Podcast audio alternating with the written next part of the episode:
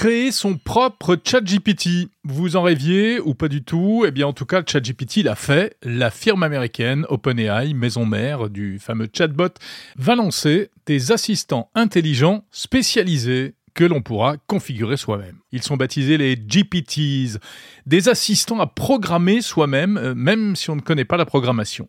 Alors à quoi ça sert? Eh bien, par exemple, vous êtes chef d'entreprise dans un domaine quelconque et vous voulez transmettre à vos apprentis, vos stagiaires, vos collaborateurs un certain nombre de connaissances et de consignes.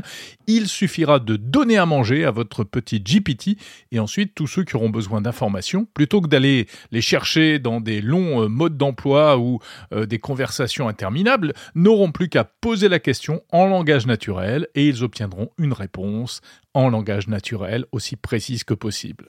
Alors bien sûr, pour que ça marche, il faut d'abord entrer les données, nourrir le petit monstre qui doit apprendre tout cela. On lui fournit des tableaux, des bases de données, des PDF, enfin tout ce que vous voulez, c'est quand même du travail, hein. mais dans certains cas, ça peut en valoir la peine.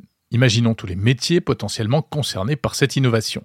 Chaque professionnel, chaque passionné pourra ensuite dialoguer avec une entité numérique calibrée sur mesure pour son domaine de prédilection. Un chat GPT historien pour le prof d'histoire, un chat GPT médecin pour l'étudiant en médecine, un chat GPT économiste, sommelier, coach sportif, etc., etc. Des chat GPT personnalisés. Sam Altman, le patron d'OpenAI, promet des super pouvoirs pour tout le monde. Alors les super pouvoirs, c'est pas forcément pour sauver le monde, ça peut être aussi pour des choses très concrètes. OpenAI, par exemple, propose déjà sur son site un laundry body, c'est-à-dire un pot de lessive auquel on peut tout demander sur euh, la meilleure manière d'enlever des tâches, de régler la machine à laver, de trier les vêtements, etc. Il y a aussi un négociateur pour vous aider à défendre vos intérêts dans toutes sortes de négociations et à obtenir les meilleurs résultats possibles. Ces GPTs seront disponibles pour tous les utilisateurs payants de ChatGPT, c'est-à-dire ceux qui sont abonnés à la version premium à 20 dollars par mois. Ça ressemble un peu, il faut bien le préciser, à ce que le groupe Meta a également annoncé récemment euh, des petits assistants qui devraient voir le jour prochainement. Alors, certes, cette perspective d'assistant sur mesure est vraiment séduisante, mais elle soulève d'emblée un certain nombre d'interrogations. Allons-nous vers des petites IA de plus en plus spécialisées qui seront autant de silos de connaissances impénétrables aux non-initiés et étanches les uns par rapport aux autres Est-ce que c'est la fin de la polyvalence intellectuelle? Car aujourd'hui, ChatGPT, lui, est beaucoup plus généraliste.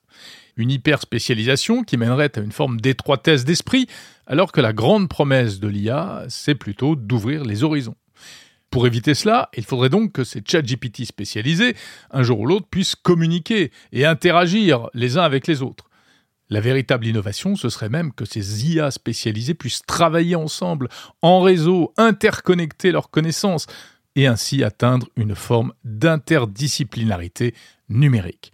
Mais attendez, dans ce cas-là, est-ce qu'on ne serait pas en train de se diriger tout droit vers le concept d'intelligence artificielle généraliste, la fameuse IGA, le Graal en intelligence artificielle, et aussi certainement le début des vrais problèmes, la domination de l'homme par la machine, etc. Alors en attendant, heureusement, eh bien, on n'en est pas là, mais les questions sont quand même nombreuses. Par exemple, n'y a-t-il pas un risque d'être de plus en plus dépendant à ChatGPT, en l'occurrence à OpenAI, qui, ne l'oublions pas, est une entreprise commerciale qui visiblement a bien l'intention de s'imposer sur ce marché? Sans parler de la question de la propriété intellectuelle des contenus qui vont servir à alimenter ces IA spécialisées. Comment éviter un pillage en règle? OpenAI assure qu'elle n'aura pas accès aux requêtes ni aux réponses des utilisateurs, mais qu'elle exercera malgré tout un certain contrôle pour empêcher les utilisations frauduleuses, les discours de haine. Le fait que ce service soit payant devrait d'ailleurs permettre un contrôle des utilisateurs qui sont ainsi obligés de euh, prouver leur identité. Nous aurons donc bientôt chacun dans nos poches un petit oracle numérique qui saura répondre à toutes les questions qu'on se pose dans notre domaine de prédilection. Reste à savoir ce que nous allons réellement en faire.